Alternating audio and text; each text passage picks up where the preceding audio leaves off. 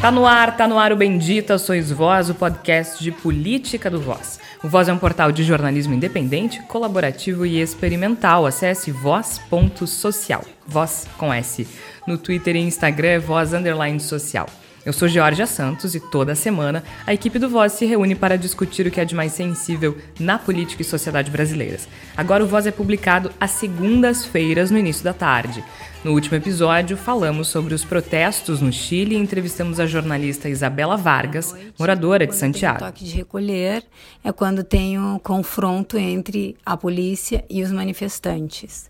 Tem Também conversamos com o professor Marcelo Kunrat, da Universidade Federal do Rio Grande do Sul, especialista em confronto político. Processo, né? Na verdade, o Chile já tem uma história de, de enfim, de mobilizações, de ciclos de protesto. Né, é Nesta semana, adivinhem, Bolsonaro novamente. Mas não somente Bolsonaro, não especificamente Bolsonaro. Vamos falar sobre como se constroem os novos modelos autoritários. Eles não começam com golpe, mas com presidentes eleitos democraticamente que aos poucos enfraquecem as instituições. Eles acontecem de dentro para fora. E Bolsonaro, ele de novo, nem tão aos poucos assim, vem se tornando um exemplo disso na linha dos governos das Filipinas, Turquia, Rússia e Hungria. Desde o início do governo, ele se posiciona contra as universidades. Os idiotas úteis, os imbecis que estão sendo, sendo usados como massa de manobra de uma minoria espertalhona que compõe o núcleo de muitas universidades federais do Brasil.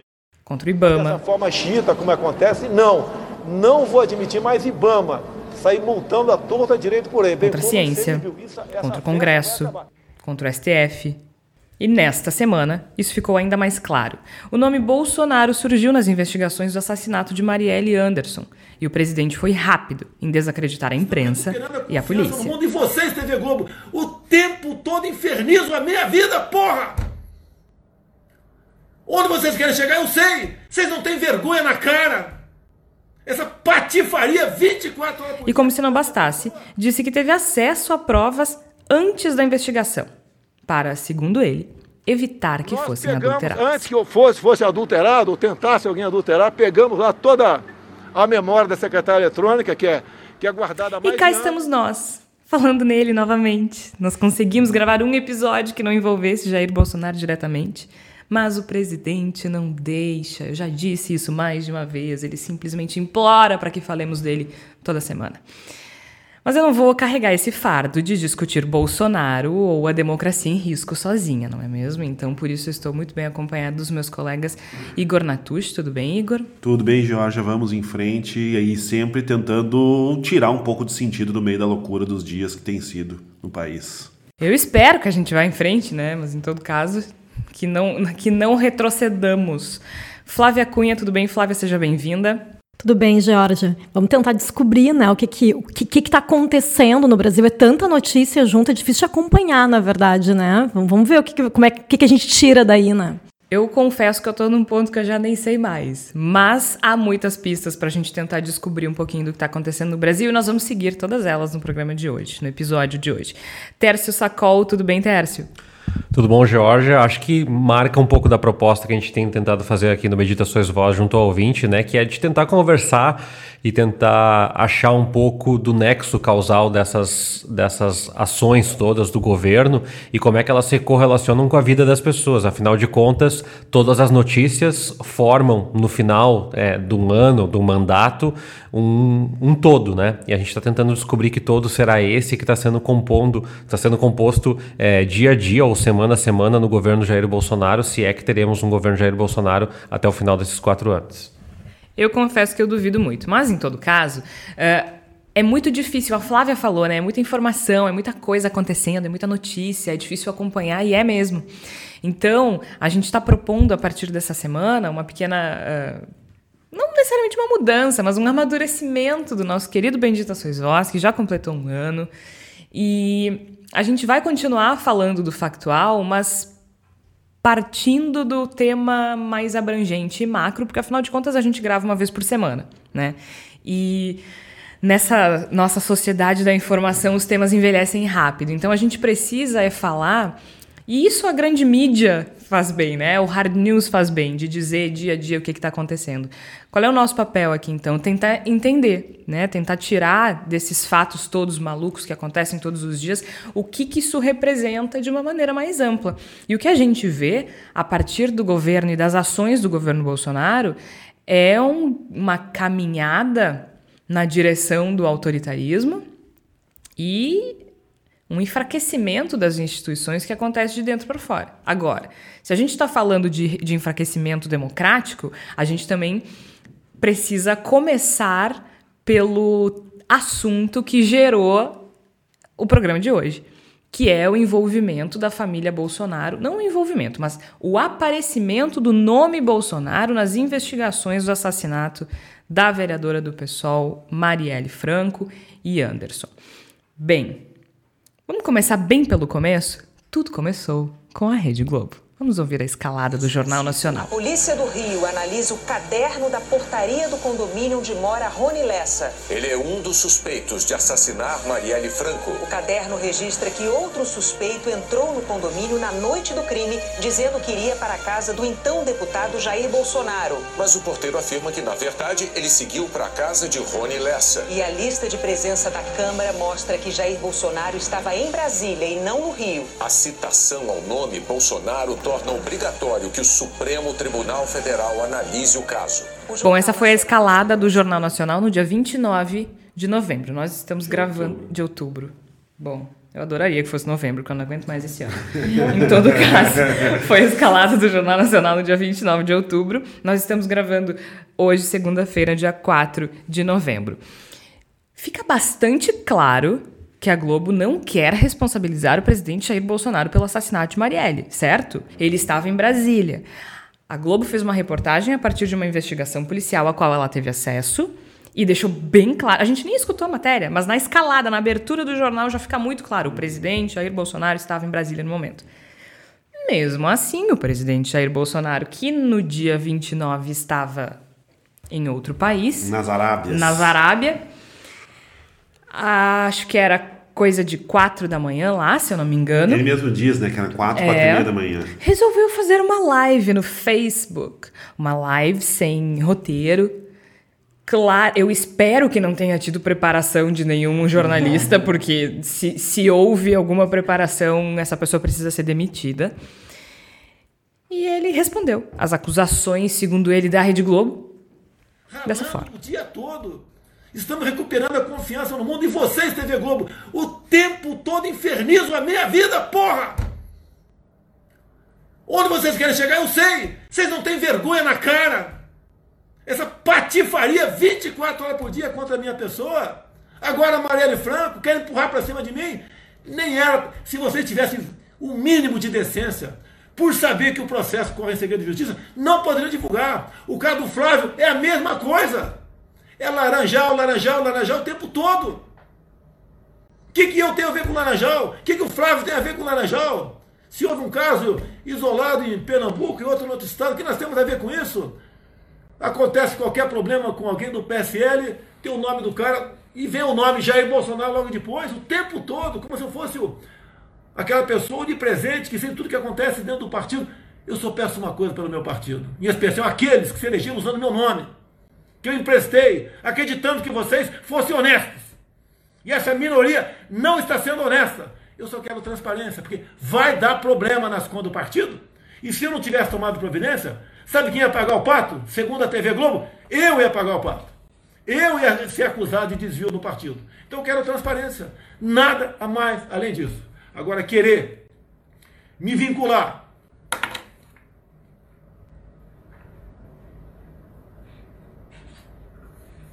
a morte da Mariela. Seus patifes da TV Globo. Seus patifes. Canalhas. Não vai colar. Não devo nada a ninguém. Não tinha motivo nenhum para matar quem quer que seja no Rio de Janeiro. Conheci essa vereadora, fiquei sabendo que ela existia no dia que ela foi executada, que por coincidência foi no próprio 14 de março. No próprio 14 de março que agora pega um porteiro coitado, eu quero até isentar o porteiro. Eu não, tenho certeza que o porteiro não sabe o que assinou. Mas está lá, segundo o porteiro, 17 e 10.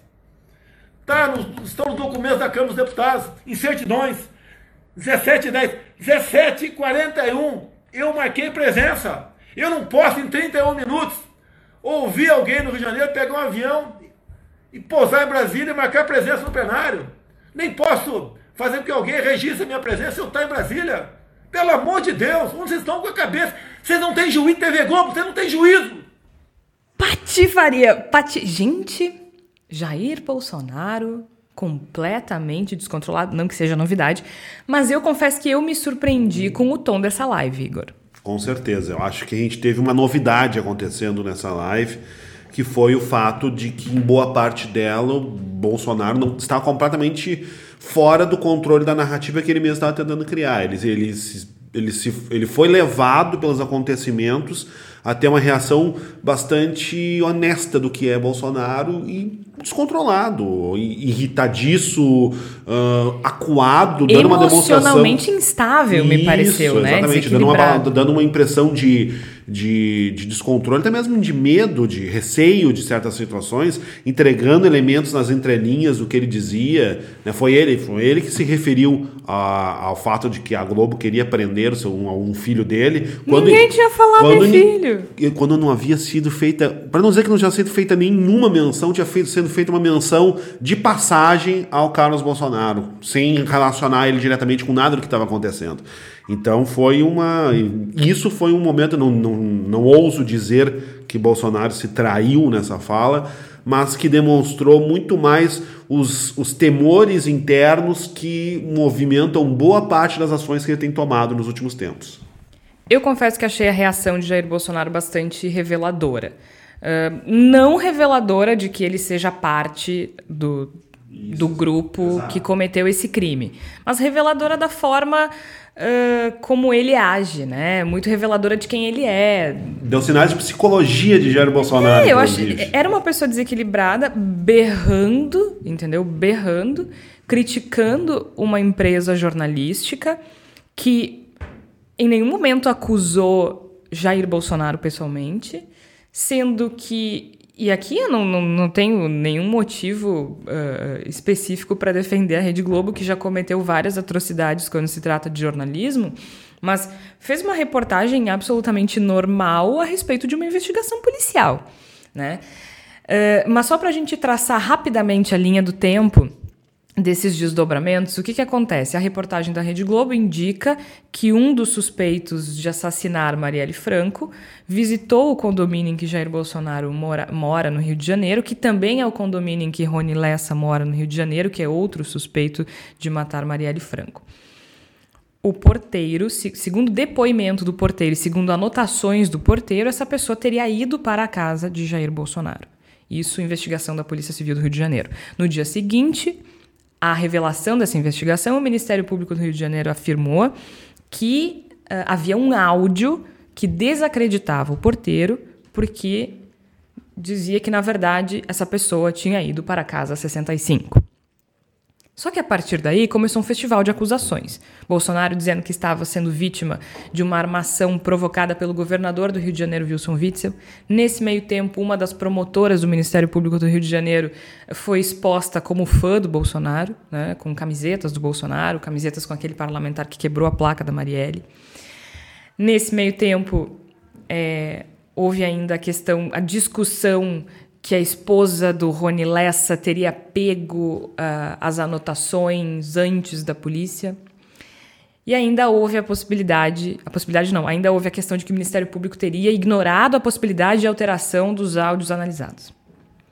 E a cereja do bolo qual é? O presidente Jair Bolsonaro disse que pegou os áudios antes da investigação para que não fossem adulterados. Agora, a gente entra na, na, questão do enfraquecimento democrático, que é o que a gente está aqui para falar hoje. Se isso não é uma obstrução, se isso não é condenável, se isso não é um crime, eu não sei o que dizer para vocês. Mas também é importante colocar, porque nada uh, é tão. Uh, eu acho que a gente aprendeu isso com esse quase um ano de governo, nada é tão acidental e nada é tão despropositado. Claro que é um notório descontrole emocional do presidente, é claro que nós temos um, um ministro que se revestia de paladino de, da, da, moral e dos bons costumes brasileiros e que agora, basicamente, faz um, um esforço hercúleo, inclusive para omitir as informações que prejudicam o governo. Mas todas essas lógicas, essas construções, inclusive. Uh, dar entrevista para um, convocar uma live atacando, são fruto de uma retórica, de uma construção que é: nós estamos trabalhando para um grupo que é um grupo inveterado de defensores de um radicalismo político, de um agravamento do confronto, que a gente já vem falando isso aqui, e que para que esse confronto exista, a gente precisa gradualmente é, tirar o pé de apoio das instituições das quais a gente está se apoiando hoje. Então, vamos ser contra a Globo, o maior conglomerado de comunicação do Brasil, mas vamos ser contra a Folha de São Paulo, que é o jornal mais importante do Brasil, que alguns dias depois foi anunciado pelo próprio Jair Bolsonaro, é o cancelamento das assinaturas via governo. Folha de São Paulo que uh, tinha entrevistado exatamente um dia antes desse anúncio Paulo Guedes durante mais de duas horas e meia. Uh, rendeu a matéria no final de semana, inclusive. E a ameaça de concessão, né? A, a ameaça de retirar a concessão da Globo durante a famigerada live. A famigerada live. Então, só para pegar a imprensa, né? Que é uma das instituições que já vem sob ataque por motivos que a gente não vai conseguir dissecar aqui. Aí nós temos outras instituições que entram de gaiato nisso. O STF, que vem sendo atacado sistematicamente pelo governo. É, nós temos o Congresso, que vem sendo atacado sistematicamente pelo governo. É, os partidos políticos, que vêm sendo atacados e desgastados pelo governo. Isso tudo não é ao acaso, não é ao vento, não é ao léu. Isso tudo é parte de uma estratégia do governo reforçar o confronto, a descredibilização, o caos né? Porque no caos se floresce mais facilmente uma live como essa. É no caos, é na falta de orientação, na falta de guias estratégicas sociais que se constrói essa sensação de que nada é suficiente, nada é bom, nada é perene, nada é possível, né? E aí, é, incrivelmente, que se ampara um governo, ou seja, um governo, uma instituição que regula, que ampara, que legisla, que discute, é quem mais apregoa essa situação de, de balbúrdia, pegando a palavra do Weintraub, nosso ministro da Educação, porque é nisso que floresce a perspectiva de um governo. Lembrando, né, Bolsonaro foi eleito a partir da perspectiva de que vamos quebrar o monopólio da comunicação via imprensa, vamos quebrar a lógica dos grandes partidos e vamos quebrar a lógica de que os grandes sempre uh, deixaram você à mercê, e aí nós temos o globalismo, o George Soros e o escambau. Bom, é, a prova de que isso é uma pura retórica é que nós temos uma série de denúncias de corrupção que já emergem nesse governo, e sim, um governo amparado por grandes empresas, grandes organizações, inclusive por parte do judiciário atacada pelo Bolsonaro. Ah, eu não sei se vocês uh, vinculam de alguma forma o vídeo do leão e das hienas com essa situação, porque foi um pouco antes, né, que foi divulgado. Uh, aí o, o, Jair Bolsonaro como o leão sendo atacado pelas hienas e as hienas são instituições, né? Ou é imprensa, ou é o STF, os próprios partidos, partidos políticos, políticos, né? Movimentos e, sociais. É, exato. Então, o que, o que, eu fico pensando, né? Que essa mania de perseguição, que é um dos possíveis diagnósticos psiquiátricos do Bolsonaro, já li esse respeito, porque ele age assim, né? Ele tem a mania de perseguição, ele acha que tá todo mundo atacando ele e ele é uma vítima, né? Só que ao mesmo tempo, assim, ele é, a vítima, ele é o leão da floresta, né? Não é, não é qualquer vítima, né? É o pobrezinho do leão sendo atacado pelas hienas. E aí, nesse sentido, é que eu fico pensando assim, uh, antes de ter a matéria, da TV Globo. Ele já estava dizendo que a Globo era uma das hienas querendo atacar o leão. Né? E, e, quando o Bolsonaro, ele citou mais de 20 vezes a Globo na, na live dele. Então, assim, era como se realmente a Globo estivesse fazendo um, um complô contra ele, né? Uh, e, e, eu acho que, que essa, essa postura dele, que, claro, estava descontrolada, falou palavrão, né? Uh, acho que estava mais descontrolado do que o normal dele, né? Uh, mas, de qualquer maneira, é, é isso aí é, faz parte da maneira dele se portar, né? Assim, publicamente, né? É, acontece alguma coisa contra ele, ao invés de ele reagir de uma forma serena, que é o que se espera, né? Falando, a gente está falando de instituições, a gente espera que um presidente da República tenha uma postura mais equilibrada, né? Ele nunca teve muito apego à liturgia do cargo presidencial, né? Ele nunca teve esse decoro. Mas esse episódio do envolvimento do nome da família dele na investigação do assassinato da Marielle trouxe isso à tona de uma forma muito crua, né? Muito, muito visceral. É, a forma como ele gritava é, era, às vezes parecia quase chorando, assim, né? Uma coisa estranha, uma coisa muito, muito, muito intensa.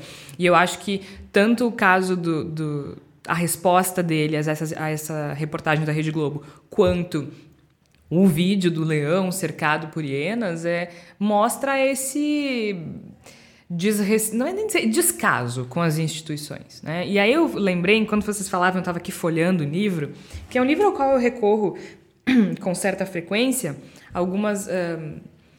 A, a, direita brasileira e norte-americana, mais a extrema-direita, não, não gosta muito desse livro, e a esquerda radical brasileira também não, porque considera um, uma visão das democracias liberais a respeito do sistema democrático. Mas eu acho ele bastante interessante, que é o Como as Democracias Morrem. A gente já falou bastante dele aqui, né? Dos professores Steven Levitsky e Daniel Ziblatt, uh, dois norte-americanos. Eles falam de que forma as eleições do Trump enfraqueceram o sistema democrático norte-americano, que, segundo eles, uh, não há nenhuma garantia na Constituição americana de que o, o sistema democrático dos Estados Unidos seja imune a, a, a golpes, a, seja imune a percalços e tudo mais. E, na opinião deles, a eleição do Trump ela é uma prova disso, desse enfraquecimento. Mas tem um trecho na página 201 que eu acho bastante significativo daquilo que a gente está discutindo hoje. Que ele diz o seguinte, abre aspas, este enredo cruel salienta a lição central deste livro. Quando a democracia norte-americana funcionou, ela se baseou em duas normas que nós muitas vezes tomamos como naturais: tolerância mútua e reserva institucional. Tratar rivais como concorrentes legítimos e subutilizar prerrogativas institucionais próprias no espírito do jogo limpo são regras não escritas na Constituição dos Estados Unidos. Sem elas, contudo, nosso sistema de freios e contrapesos não vai operar como esperamos. E ele fala aqui dos Estados Unidos, mas eu acho que é um trecho que se aplica perfeitamente ao Brasil. A partir do momento que, eh, que não se respeita o adversário como legítimo, e a partir do momento em que a gente ignora as instituições e essa vamos usar a palavra tradição que seja quando as regras não estão escritas, mas ignora também as regras escritas, não há sistema de freios e contrapesos que resista. E o nosso sempre foi fraco. Com certeza. Eu acho que, inclusive, a gente trabalha com uma, uma costura, uma tapeçaria, que, embora ela não seja sofisticada, ela é complexa. E esse, todos esses elementos que nós estamos discutindo aqui, eles foram tangenciados por um outro acontecimento dos últimos dias, que foi todo o papo do Eduardo Bolsonaro sobre o AI-5, né? Vamos, então, vamos escutar um pouquinho o que ele falou? Bolsonaro, Bem rapidinho. Fogo na Amazônia, que sempre ocorre, eu já morei lá em Rondônia, sei como é que é, sempre ocorre nessa estação, culpa do Bolsonaro. Óleo no Nordeste, culpa do Bolsonaro. Daqui a pouco vai passar esse óleo, vai ser, tudo vai ficar limpo, vai vir uma outra coisa, qualquer coisa, culpa do Bolsonaro. Se a esquerda radicalizar esse ponto, a gente vai precisar ter uma resposta. E uma resposta, ela pode ser via um novo AI-5, pode ser via uma legislação aprovada através de um plebiscito, como ocorreu na Itália. Pois então. E, e, como surge essa, esse papo do AI-5? Ele surge a partir de um discurso de radicalização da esquerda que só existe na imaginação do Eduardo Bolsonaro. Não há nenhum indicativo na, nas ruas do Brasil, nas movimentações. Adoraríamos que houvesse, não é? Pois é, inclusive, talvez fosse bom se tivesse, mas não há nos, nas ruas do Brasil, não há indicativo algum de que a gente vai ter uma movimentação, mesmo pacífica, em termos de protestos com volume com, consolidados nos próximos dias. Tanto que um dos grandes catalisadores dos, do, dos protestos, talvez o principal catalisador dos protestos que a gente teve no Brasil nesses últimos meses, que foi a questão, questão do contingenciamento de verbas da educação. E. Exatamente. Foram os catalisadores, esses assuntos eles não estão prementes no noticiário, substituído por outras tragédias, infelizmente, mas não, não estão com esse potencial para trazer uma, uma, movimentação de protestos. Então, se cria, uma, se tentou pelo menos criar por parte do Eduardo Bolsonaro, com esse papo do AI-5, que acabou meio que revertendo contra ele, uma ideia de que talvez nós precisemos endurecer contra a esquerda, porque a esquerda virá violenta, virá agressiva. E isso, na minha opinião, manifesta muito mais um desejo por parte do núcleo que está no poder do que qualquer tipo de relato com a realidade, que uma, qualquer tipo de questões que discutam com a realidade. E aí se soma tudo isso. Me parece que há uma tentativa por parte do governo Bolsonaro de criar um cenário de guerra. Esse cenário não está posto, mas ele faz o possível e o impossível das tripas coração para gerar esse cenário de guerra. E me parece que, de certo modo, a fala inacreditável do, do, do, Bolsonaro sobre, a, sobre ter tido acesso à gravação, uma coisa que é, é grotesca, é, é absurda, é inacreditável, ela me parece que ela também dialoga um pouco com isso. Eu, eu vi o Lauro Jardim, da Veja, ele tem uma teoria a respeito disso com a qual eu tendo a concordar. Ele acredita que essa manifestação do Jair Bolsonaro foi uma antecipação a uma matéria que provavelmente estava sendo produzida, talvez pela Globo, talvez por um outro veículo.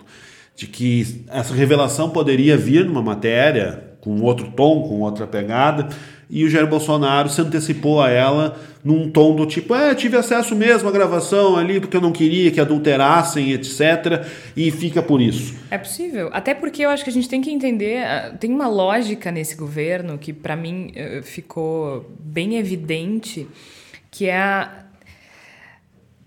Sabe, sabe o princípio da infalibilidade papal na Igreja Católica? Uhum. Acho que o último papa que, que se aproveitou disso foi o Pio XII, lá na década de 30 e 40, que diz mais ou menos o seguinte: é, é um dogma que quem se aproveita dele é, entende que tudo que o Papa fala é correto porque ele é o Papa. É santo.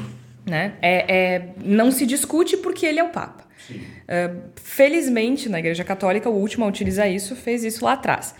Mas eu tenho a impressão que o Bolsonaro age com esse princípio em mente. Com certeza. Não, não da infalibilidade papal, porque eu duvido que ele saiba que, que existe, até porque ele não é católico, enfim, nem tem por que saber.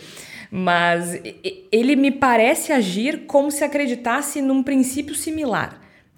Eu sou o presidente, então se eu falo, tá certo. Se eu faço, tá certo. Eu mando em todo mundo, eu domino tudo e tudo tem que ser como eu quero. E, e tá certo porque eu sou o presidente. Se, se, eu, se eu sou o presidente eu estou fazendo, é porque tá certo. É porque eu posso. Até, inclusive, porque essa questão do, da, do, de obter a gravação, ela também tem um desafio em instituições. Ele disse que teve acesso, eh, resolveu pegar a gravação para si porque tinha medo que ela fosse adulterada. Adulterada por quem? Quem é que ia adulterar essa gravação? Tá, e ele é. Ele, ele, então ele, ele já fez vários questionamentos à Polícia Federal do modo como ela conduz investigações contra, contra a família dele, contra, no caso, Marielle. Então ele está dizendo nas entrelinhas que a Polícia Federal poderia adulterar a gravação para prejudicá-lo. E assim, quando a gente pensa, se ele, se ele age de forma absoluta, né, é, acreditando que tem poder absoluto, ele sabe que ele não tem, mas ele acha que deveria ter.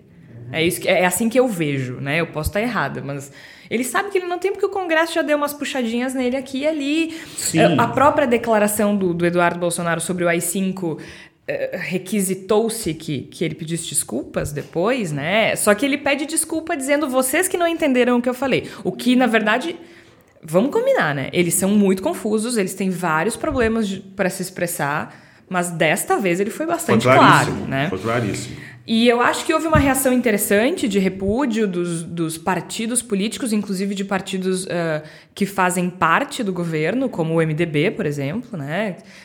Eu acho bastante hipócrita, porque. Só um pouquinho, o cara tá elogiando o Ustra faz 10 anos, e aí agora que o Bolsonaro. que o, que o 03 falou em, em AI5 é que eles se ofendem. Mas tudo bem. De qualquer forma, eu. O, o, ele postou um vídeo no Twitter depois de pedir desculpas, reafirmando. Então, assim, ele, ele, fal, ele falou do AI5, aí depois ele pediu desculpas E ele não pediu. De, é, sabe aquele namorado que faz merda e ele pede desculpa pra namorada dizendo assim: desculpa se tu ficou braba? Foi meio isso, assim. Foi uma, É. desculpa, foi- foi uma performance É, de desculpa, não foi, eu não, eu não foi desculpa pelo que eu disse, é desculpa se tu não gostou, né? Depois ele postou um vídeo no Twitter meio que reafirmando o vídeo inicial. E eu cometi o equívoco de ler os comentários. Gente, assim, alguns apoiadores diziam fica quieto que tu tá pre- prejudicando o presidente, mas muita gente achando que ele tá certo. Isso, acho que houve uma resposta negativa interessante com relação à manifestação do Eduardo Bolsonaro, mas eu confesso que não, eu, eu não achei que foi suficiente. Nem dos partidos, nem de ninguém. Porque assim, a gente às vezes esquece, quando a gente fala em AI-5, as conse- quais são as consequências imediatas do AI-5 lá em 68? O presidente ele recebeu autoridade para fechar o Congresso e as assembleias, e aí me digam se não está tudo conectado, né? Se, se ele realmente não adoraria ter o poder para fazer isso. Ah, eles passaram a assumir, a assumir durante períodos de recesso forçado ah, das legislaturas federais e estaduais, eles assumiram as funções do poder legislativo, né? Ah, ainda houve o pretexto, a permissão para o governo federal ah, intervir em estados e municípios suspendendo as autoridades locais, então com a- a- o pretexto da segurança nacional. E aí, aquilo que a gente já sabe, a suspensão do habeas corpus ah, e a ilegalidade das reuniões políticas não autorizadas pela polícia, né? E censura prévia de música, cinema, teatro, televisão, imprensa e outros meios de comunicação. Exato. E me Cara, se isso não tá tudo costurado e conectado e, e enfraquecendo a nossa democracia, só um está. tanque na rua, né? É, ao- ao- a informação que vem por parte de alguns partidos da oposição é de que será protocolado na terça-feira, né, amanhã, no caso, para nós, o pedido de cassação de mandato do Eduardo Bolsonaro. E eu realmente acho que a única resposta que se pode dar num tom adequado ao que foi dito pelo Eduardo Bolsonaro é o pedido de cassação de mandato. Essa é a resposta adequada. Não me adianta partido político ficar fazendo discurso bonitinho nas redes sociais, não faz a menor diferença. É preciso uma, uma resposta enfática, tardia, bastante tardia no caso dessa família, mas que deixe claro de que é, essa linha não pode ser ultrapassada. É, eu não acredito que isso vai acontecer. Eu também não, você vai falar a verdade. É, é, e não, não acredito. E basta um histórico recente para perceber que essa nossa discussão sobre a institucionalidade ruindo no Brasil, e parte disso tem um amparo na nossa discussão econômica. Eu até estava ouvindo um comentário de um, de um comentarista da grande imprensa, que é o Carlos Alberto Sardenberg, que eu consigo discordar é, 99,8% do tempo, assim. E mas a gente se encontrou esse 0,2% num momento que ele falava sobre a falta de respaldo, a confiança no Brasil está tão ah, ah, problematizada que com uma taxa de juros baixíssima, com uma inflação baixa também, não há uma perspectiva em curto prazo de investimento. O que, que isso quer dizer? Quer dizer que há uma grande desconfiança. E o governo Bolsonaro fomenta essa desconfiança quando suprime planos de contingenciamento a vazamentos de óleo e depois diz que não suprimiu, cria ministérios do meio ambiente para é, destruir o meio ambiente, cria instituições dentro do Ministério da Educação que estão muito mais preocupadas em censurar as lógicas educacionais brasileiras do que promover qualidade e melhorar indicadores ou qualquer coisa que o valha. Também, eh, com relação à, à dinâmica das instituições judiciais, tu começa a perceber que há uma grande divisão política barra ideológica e que há esferas de poder que estão maculadas, estão contaminadas. O Ministério Público não é o primeiro afastamento. Essa promotora que, é- que foi afastada do caso não é o primeiro afastamento que envolve por uma contaminação de interesses e só aconteceu porque houve uma pressão popular, diga-se de passagem, ou seja, ela é corresponsável diretamente pelo abafamento dessa discussão recentemente. Ou seja, quando as pessoas falam, eu até estava abrindo aqui as, as pesquisas recentes da Datafolha, apontando que 40%, isso aqui 2017, tá? Na época, 40% da população eh, confiava muito nas Forças Armadas. A pesquisa de 2019 dá 45%. E a pesquisa de 2019, claro, ela é uma pesquisa que saiu eh, em, em abril, né? Muita coisa aconteceu desde então. Colocava a presidência como segundo eh, aspecto de maior confiabilidade. Depois, Congresso Nacional, partidos políticos menos confiáveis, eh, mas tudo isso, como fala a Georgia, é uma engrenagem, né? A imprensa também. E essa descredibilização das, das instituições gera um ambiente de dúvida, de incerteza, mas que, de novo, é uma aposta do governo.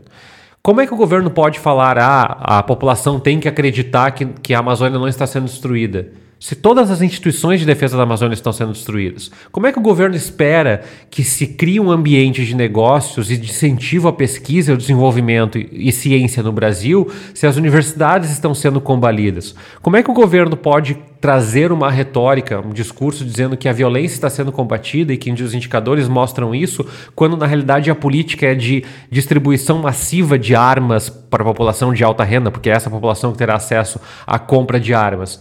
Então, toda prática ela refuta. No entanto, é uma retórica revestida para torcida, né? Aquela retórica com uma roupa uh, bem engajada, assim, com uma roupa com, com fardamento militar. Então, o que me traz essa sensação de que essa ausência de instituições é um pouco do que a gente falou no programa anterior, uh, aqui quando a gente trouxe um pouco do Chile. A gente pega indicadores de renda, a gente pega indicadores como inflação e juros. O Brasil não está numa situação é, delicada como esteve até durante o governo Dilma e Temer. Mesmo assim, as perspectivas não são as mais otimistas. Se fala em reforma de trabalho, foi feita. Se fala em reforma da Previdência, foi feita. Agora se fala em reforma tributária, isso não é um resultado imediato. Por quê? Porque nem todos os números dizem tudo. Né? E nem tudo é explicado por número também. Então existe. Ele também deixou isso bem claro. Assim. Para mim tem um, um, processo aí é, implodido, né? catapultado, dinamitado pelo próprio governo. Né? A, a, essa redobrar a atenção uh, contra as instituições no, no discurso e na prática pode estar dando um efeito no sentido de que o Bolsonaro não, não despencou mais do que já vinha despencando nas pesquisas. Em compensação, o brasileiro está. Não sei se o nosso ouvinte vai concordar comigo, mas eu não consigo encontrar uma pessoa, nem um bolsonarista, animado com os destinos que o país está tomando. E eu não falo só de política econômica, eu falo de tudo. Então, é, essa lógica de implodir as instituições também causa uma espécie de depressão populacional. Para contribuir com esse, com esse debate do Tércio, se a gente for olhar no Ibope, a confiança do, do, brasileiro nas instituições é a mais baixa desde 2009. É, é uma pesquisa que foi publicada. Né, não foi publicada ano passado, ela é do ano passado. E, por outro lado, Alguém arrisca dizer quais são as instituições nas quais os brasileiros mais confiam? Forças Armadas. Quarto lugar. Primeiro lugar, Corpo de Bombeiros. E se mantém como a mais uh, confiável há 10 anos. Né? Pelo décimo ano seguido, é a mais confiável. Segundo lugar, igrejas. Terceiro lugar, Polícia Federal. Quarto lugar, Forças Armadas. Agora, o mais interessante é os quatro últimos, não, os cinco últimos, os menos confiáveis, né? As instituições nas quais as pessoas menos confiam. Eleições e sistema eleitoral, governo federal, Congresso Nacional, partidos políticos e o presidente da República. Claro que isso foi feito num contexto uh, em que o presidente era o Temer, tá, gente? O Bolsonaro ainda não tinha assumido, então a gente não pode saber como é que tá essa percepção hoje. Então, é, essa pesquisa foi feita no período pós-Dilma. Mas é muito significativa. Né? Há muitos anos as pessoas não confiam. É, claro que essas, essas instituições que eu falei que são as mais confiáveis, também houve um recuo, viu? Também houve um recuo. Uh, por exemplo, vamos pegar aqui no caso das, uh, das igrejas. Elas mantêm a segunda colocação, mas recuam de 72 para 66 pontos. Então, essas também perdem uh, um pouquinho, mas eu acho bastante significativo que a gente tenha como as instituições mais confiáveis para os brasileiros a Polícia Federal e as Forças Armadas e as igrejas. Né? E falando em Polícia Federal, a gente esqueceu de um detalhe importante nessa função toda de obstrução de justiça, uma das medidas mais graves que eu achei também foi a tentativa do Bolsonaro de interferir na investigação, federalizando a investigação do assassinato da Marielle. Né? Algo a que o Moro atendeu. E como se não bastasse, a gente está falando em declarações que enfraquecem as instituições do sistema democrático. O ministro da Justiça, Sérgio Moro, estava dando uma entrevista e perguntaram para ele sobre coisas que não era o, uh, a pauta, né? Não eram da pauta. Ele estava inaugurando, acho que uma delegacia da Polícia Federal em, no Paraná, se não me engano. E aí perguntaram para ele sobre todo esse rolo. Afinal de contas, só um pouquinho, né, gente? Tu tem a oportunidade de entrevistar o ministro da Justiça, um governador, um presidente, quem seja, tu vai perguntar tudo que tu puderes. Isso é praxe jornalística e os políticos sabem disso. Né? Quantas vezes, a, Igor, quantas vezes a gente estava no Palácio Piratini entrevistando, sei lá, o governador Tarso Genro, a pauta era a inauguração de uma ponte e a gente perguntava tudo menos a inauguração Exatamente. da ponte. A ponte era o último assunto. E o Moro não gostou. O Moro disse que estava na hora de acabar com essas permissões.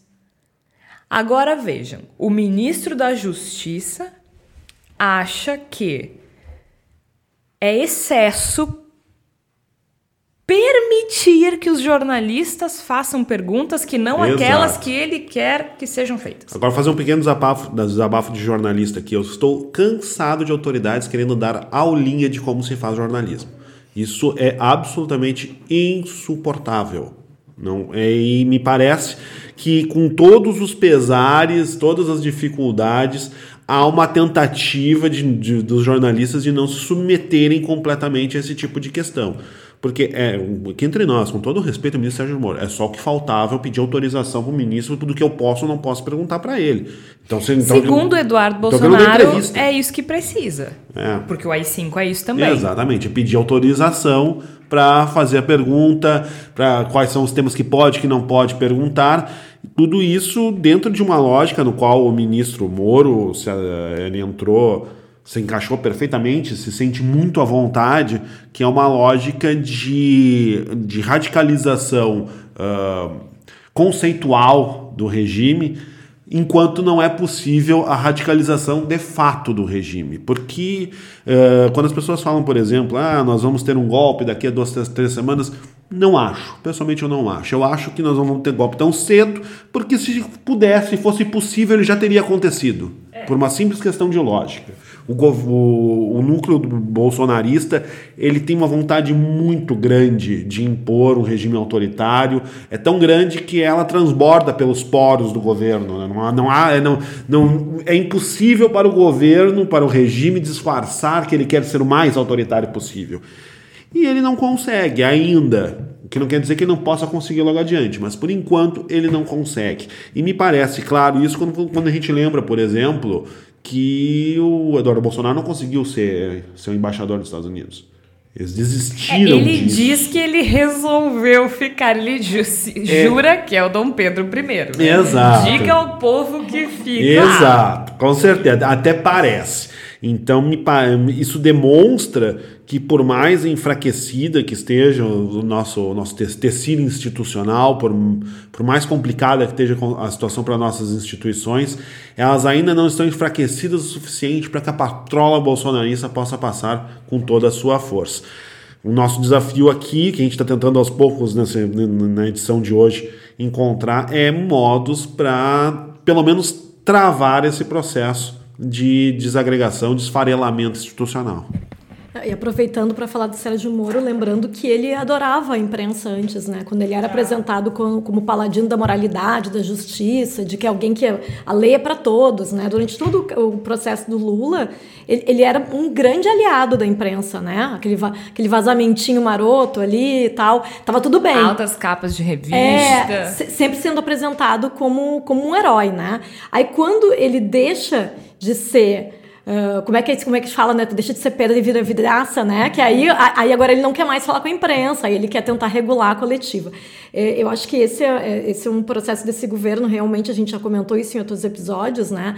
De que eu particularmente acho que as coletivas, assim, depois de desses tipos de atos oficiais vão deixar de existir, porque o Bolsonaro também se irrita muito, né, com perguntas, né? Eu não sei agora qual era o assunto que estavam perguntando para ele, um dia desses que eu vi na, na, na televisão, e ele chegou para uma jornalista assim, só um pouquinho, eu tô falando, parecia assim, ó. foi era... agora, foi depois é. desse... Ele estava explicando que o Witzel uh, tinha armado contra ele, eu acho. Aí a pessoa fez assim, mas como isso? Só um pouquinho, vai lá. É, mas, mas, gente, só um pouquinho, entendeu? É, não, não, educação é uma coisa que não se tem mais, né? E, e eu, eu, acho que, que isso tudo é, é muito uh, interessante, porque, uh, na verdade, por exemplo, quando, quando aparece o o vídeo do, de um dos filhos do, do Bolsonaro lá mostrando o sistema do, do dos, dos, interfones lá do, do condomínio.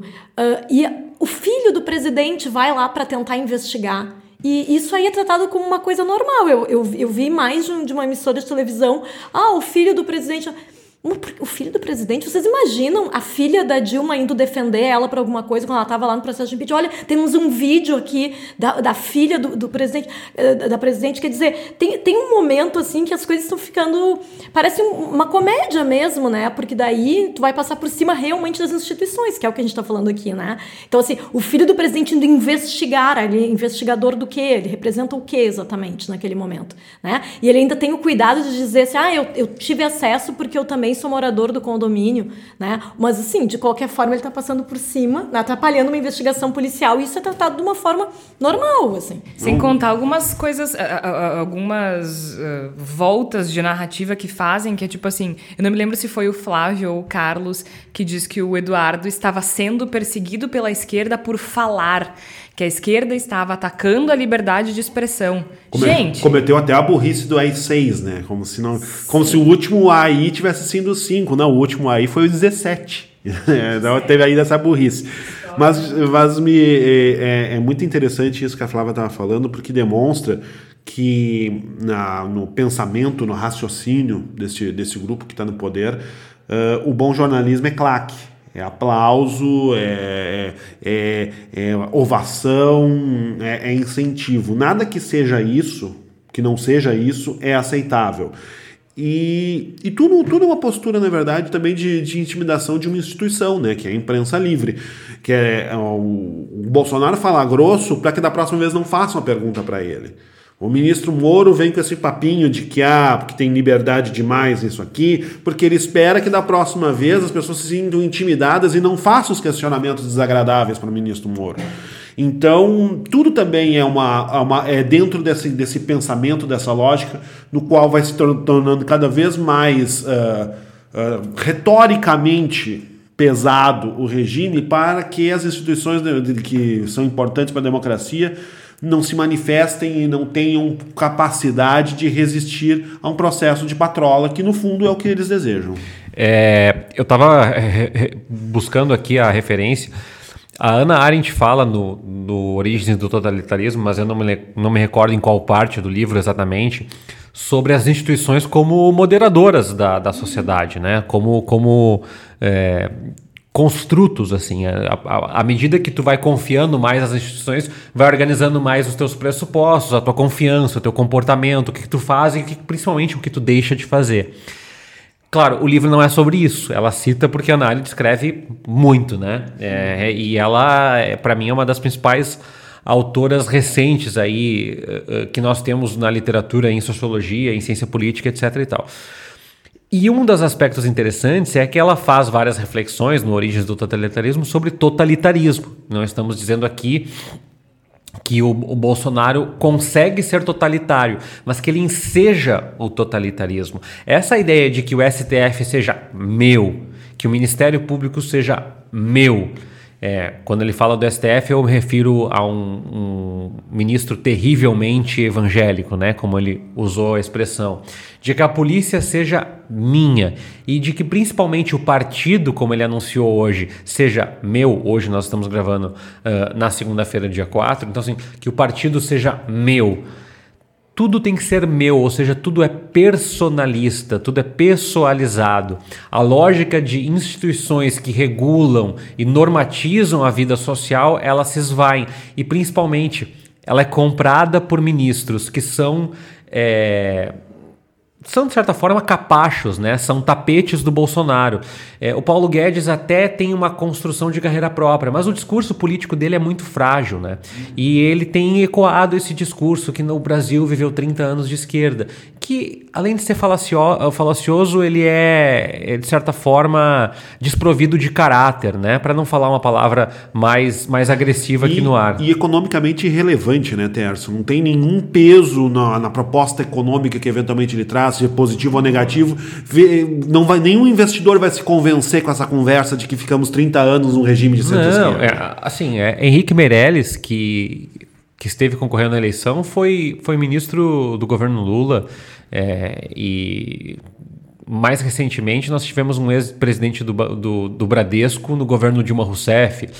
Fernando Henrique foi um governo amplamente liberalizador, Fernando Collor, enfim, é, não vou entrar nessa, nesse tipo de, de desmentido porque não, também não é importante. É debater mas, a sandice. Né? É, não, não vamos dar, dar palco para maluco. Mas no caso do Sérgio Moro também, né, essa retórica de que somente o, o, o agravamento da, da, da, culpabilidade, da penalidade, da, da instituição penal pode arrefecer a violência, quando na realidade ele mesmo sabe que todos os indicadores de violência sugerem que é muito mais grave, é muito mais complexa a situação da violência e ela envolve, sim, políticas sociais, educacionais, ambientais, uma série de outras coisas.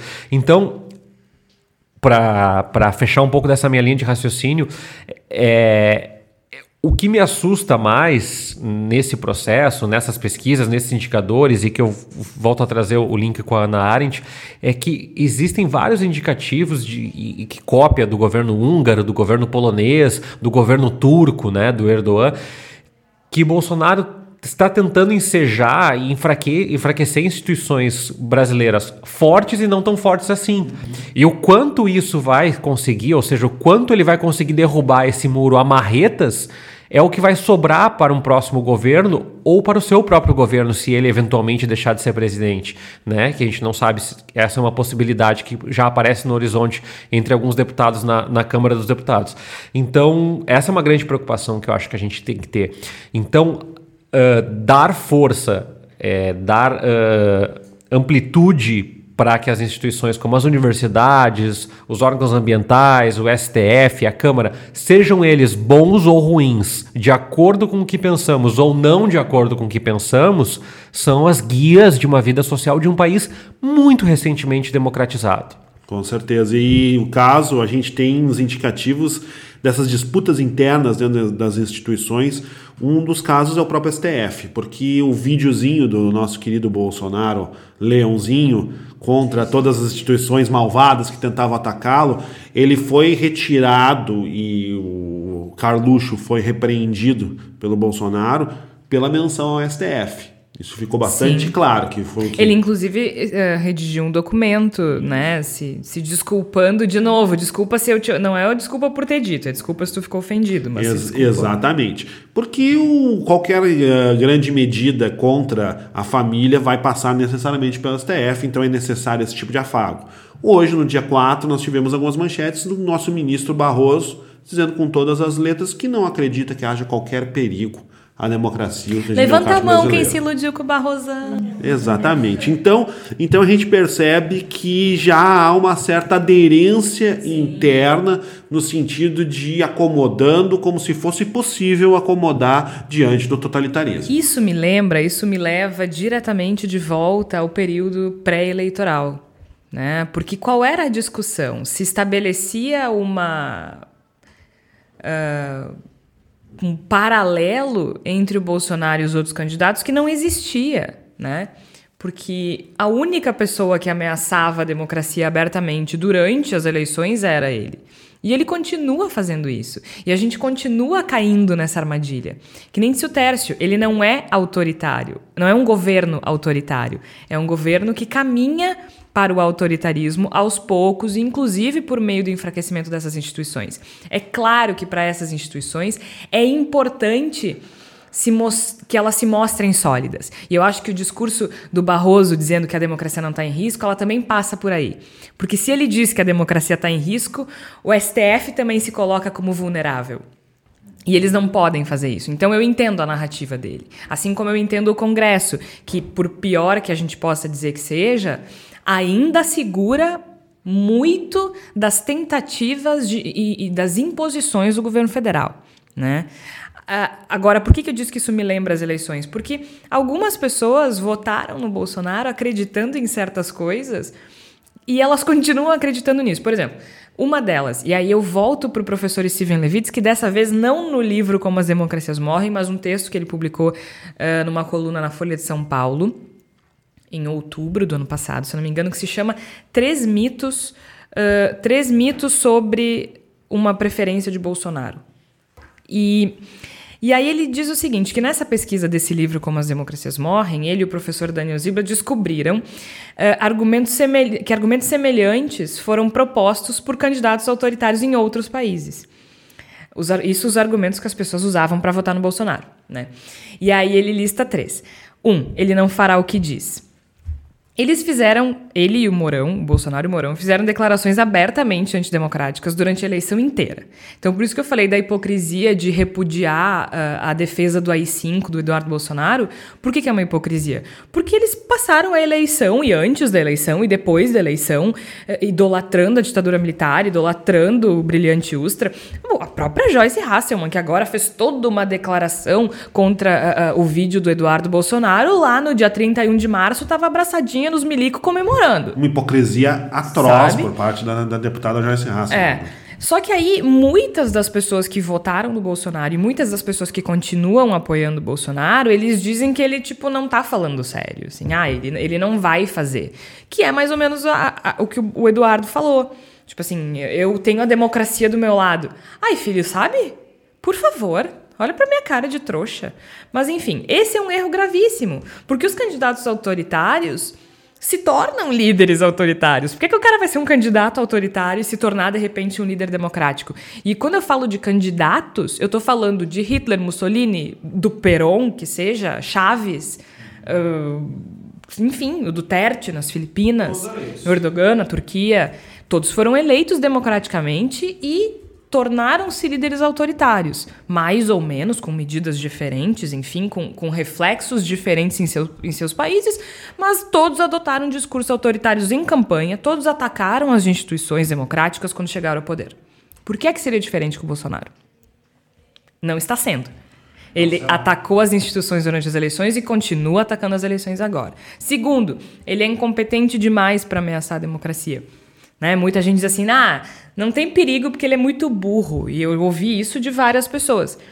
É, ou que o Congresso ou o STF poderia detê-lo, né? Que ele não teria inteligência política o suficiente para uh, esgotar as possibilidades democráticas do Brasil. Isso também é falso. Mesmo os políticos inexperientes, vindos, os outsiders, né, que não era o caso dele, mas enfim, vindos de fora do sistema, são capazes de destruir a democracia e o Fujimori é a prova disso. Mesmo porque não é um caso de inteligência política, é de força política, de imposição. Respaldo, respaldo e imposição. Se tu não respeita o jogo democrático, não importa se tu é inteligente politicamente, porque esse jogo não te interessa. Não, tá disposto, tu não tá jogando esse jogo. Se tu tá disposto a chutar o tabuleiro para longe, que interessa a regra do jogo. Então, acho que. E o Alberto Fujimori, no Peru, foi, foi eleito meio que dessa forma. Assim, a elite peruana não levou ele a sério quando ele foi eleito em 1990. O Peru em crise, os peruanos zangados com os políticos, como nós estávamos no ano passado e continuamos. Aí, quando o Congresso e, e os juízes tentaram segurar a onda dele, ele foi para cima. Disse que o Congresso era corrupto, que a justiça era corrupta, que eles eram uma elite antidemocrática e, quando tu vê, pá, fechou o Congresso. Né? E a última coisa é que é, tem um pouco a ver com essa força das instituições, que é que nós seremos capazes de controlá-lo. E esse é o mais perigoso dos mitos, segundo o professor Levitsky, porque os políticos que ajudaram a levar o Mussolini, o Hitler, o Erdogan para o poder, eles tinham uma coisa em comum. Todos subestimaram esses aliados autoritários. Eles acreditavam que seriam capazes de controlá-los e não foram. Por que, é que seria diferente com Bolsonaro? Tem um, um acrescendo a esse valor, eu acho que é importante a gente fazer uma proposta, né, Georgia, que a gente continua fazendo o debate no sentido de que é óbvio que a universidade é relevante, é óbvio que o STF é relevante. Bom, as pesquisas que eu e a Georgia trouxemos aqui anteriormente, elas mostram que não é óbvio. A população não acredita que isso é óbvio. A população não vê como absurdamente relevante termos um congresso. E, e veja, recentemente o Peru dissolveu o congresso e, se não me falha a memória, era superior a 80% o apoio à dissolução do congresso. Eu não sei se não seria um dado parecido aqui no Brasil é, se houvesse uma dissolução no Congresso. Então, é, eu, eu proponho que nós desenvolvamos uma retórica como o governo Bolsonaro desenvolve uma retórica para desmerecer, que nós desenvolvamos uma retórica para merecer as instituições. Por que é importante que exista a Folha de São Paulo? E eu voltei a assinar a Folha de São Paulo depois desse anúncio do, do Jair Bolsonaro. É, porque é importante termos um jornal. Concordemos ou não, e assim, na Folha eu acho que a maior parte do tempo eu discordo, mas uh, o ponto aqui não é esse. O ponto pacífico é que um Brasil sem Folha de São Paulo é um Brasil pior do que um Brasil com Folha de São Paulo. Um Brasil com pesquisas que você não concorda nas universidades é um Brasil que talvez te insatisfaça, mas um Brasil sem pesquisa é um Brasil que com certeza será muito mais atrasado. Um Brasil sem instituições que respaldam a cultura, produção audiovisual, peças de teatro, exposições, galerias. É um Brasil mais burro, é um Brasil mais preto e branco, é um Brasil mais acéfalo. E a gente talvez esteja convencido disso, mas a gente precisa, uh, uh, é, trazendo para o lado da comunicação e do que é o Bendita Sois Vós, a gente precisa ecoar isso um pouco mais. A gente precisa mostrar para as pessoas por que, que a cultura é importante, por que, que as instituições judiciais são importantes, mesmo que elas não nos agradem, por que, que a Câmara dos Deputados é importante, por que, que o Senado é importante e principalmente por que, que as instituições precisam ter seus espaços respeitados. Por que, que um presidente não é maior do que o país? E ele deve respeitar as regras, como a Jorge falou, do jogo democrático. Ele é o pombo do xadrez com pombo. Bolsonaro é o pombo do xadrez com pombo. E, e se ele é o pombo e, e, e ele faz é, essa dinâmica de pombo, bom, nós temos que achar uma estratégia para que é, o nosso barulho seja ou mais alto ou pelo menos no mesmo volume.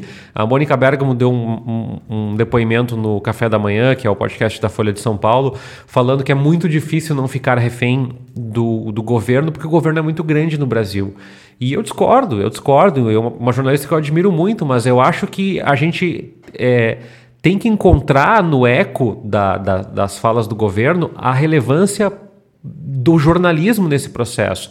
E a, e a, Globo mostrou isso, eu concordo com a Georgia, a gente não tem é, que concordar com a Globo, a gente tem que mostrar que a Globo fez um, um, trabalho jornalístico. E, de novo, a gente falou aquela vez, ah, mas o áudio da Dilma foi divulgado sem contexto. É uma crítica que a gente pode fazer, mas que deveria ter sido divulgado? Deveria, é ponto pacífico. Né? A gente não está dizendo que não deve fazer do Bolsonaro e não fazer da Dilma. Não, faça os dois com o devido contexto, que é o que o jornalismo deve propor. E eu acho que a comunicação, nós devemos é, é, usar, como a Jorge temos falado bastante, né? A gente tem que ser um pouquinho mais pragmático e menos romântico com essa constituição de que, ah, humanismo, iluminismo, precisamos respeitar as instituições científicas e políticas, porque isso já não faz tanto sentido para a população, então a gente tem que fazer isso fazer sentido.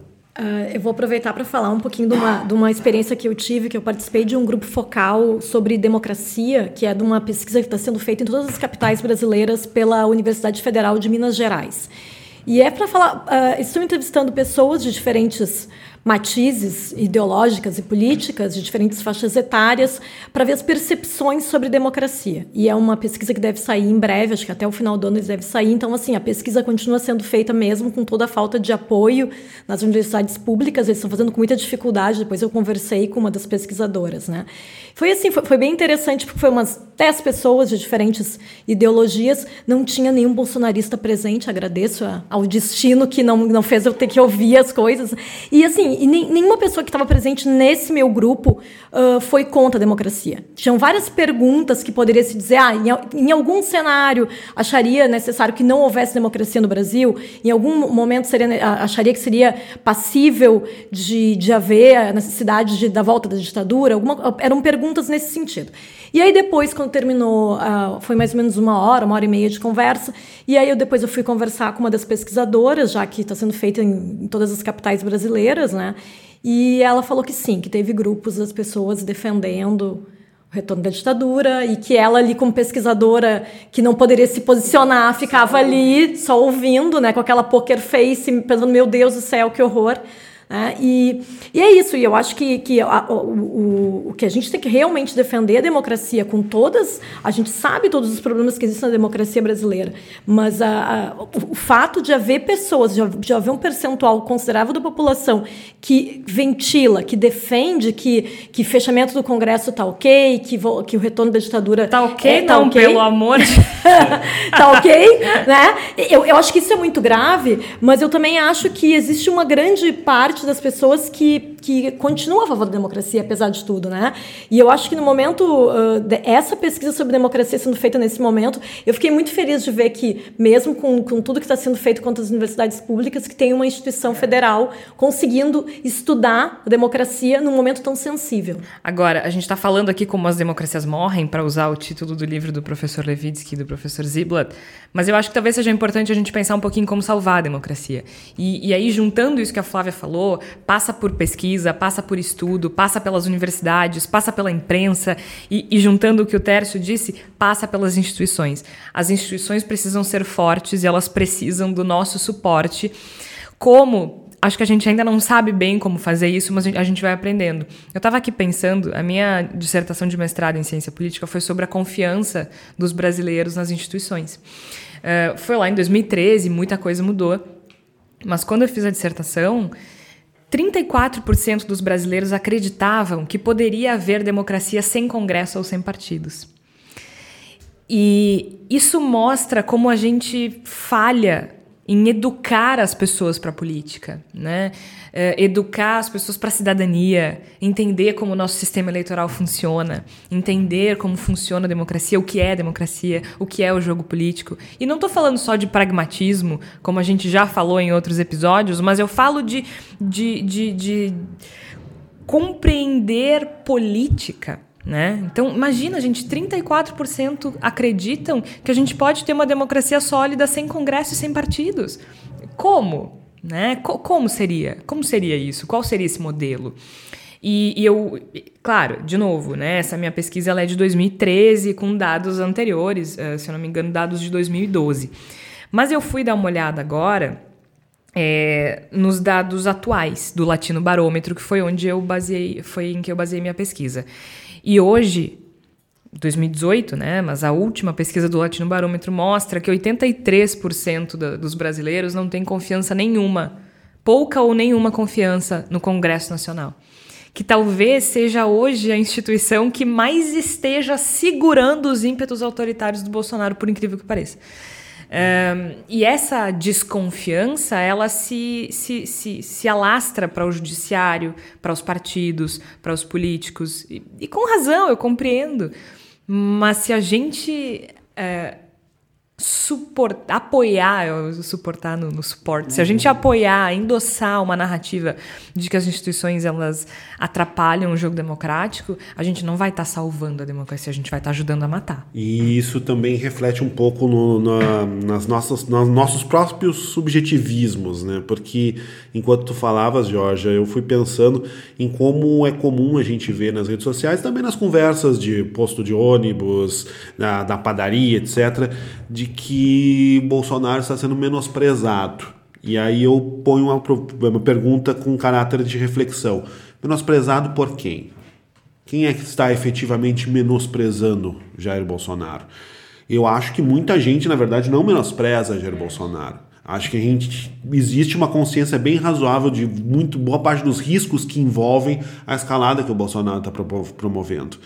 Talvez o que a gente interprete como menosprezo é a, uma, um, um, tanto de impotência que a gente percebe em determinadas instituições no sentido de se opor a Bolsonaro. É, eu acho que eles não conseguiram ainda compreender uh, de que forma o governo opera. Isso, exato. Para se proteger, me parece. Exatamente, é me parece muito isso.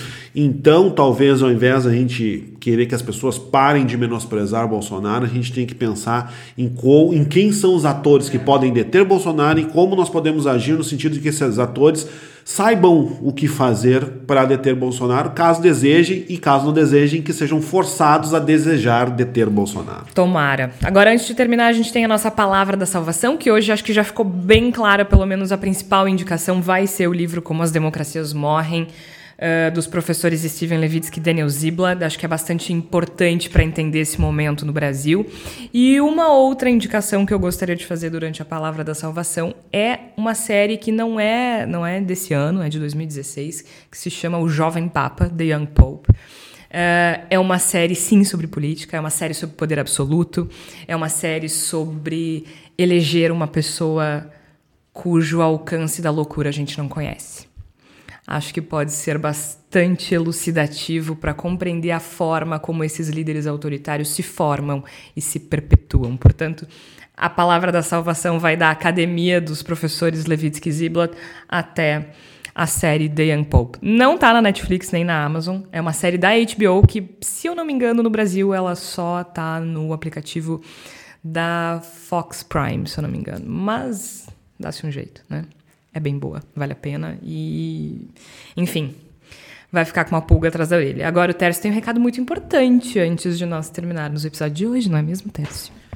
Isso, é, tá rolando na internet, você pode procurar aí, dar um, uma busca no seu buscador favorito. É a Pod Pesquisa 2019, Georgia, que é uma pesquisa que está sendo feita nos, nos últimos anos. Ano passado teve é, 22 mil respostas e se você está nos ouvindo, obviamente você é, gosta ou caiu por acaso aqui e não gosta, nesse caso não responda. É, uh, a Pod Pesquisa ela quer saber seus hábitos de escuta de podcast. E a mídia podcast ela está crescendo muito mais rápido do que as medições podem mensurar no Brasil, né? Teve um evento agora final de semana em São Paulo com o Spotify, o Spreaker chegou monetizando no Brasil, enfim, tem uma série de dúvidas, questões, possibilidades e futuros aí. E eu queria convidar você a, a, a, responder essa pesquisa. Eu respondi em cerca de 7 minutos, 6 minutos lá. É a Pod Pesquisa 2019. E quando perguntar para ti quais os podcasts que tu está ouvindo, coloca lá Bendita Sois Vós para que a gente apareça e mais gente possa nos conhecer, também acompanhar o nosso trabalho e a partir do Bendita Sois Vós também começar a consumir os novos produtos. Vai ter coisa logo nova na praça, logo logo aí para você no seu, no seu feed. Logo, logo é bem legal. a gente vai produzir alguns podcasts novos e também a gente vai fazer algumas mudanças no portal. E em breve teremos uma newsletter de uma pessoa muito interessante, mas eu vou fazer suspense porque ela é muito legal e, assim, vai ser bem bacana a newsletter do Igor, tá, gente? Beijo, até semana que vem. então é isso, a gente fica por aqui, a gente volta na próxima semana. Até lá.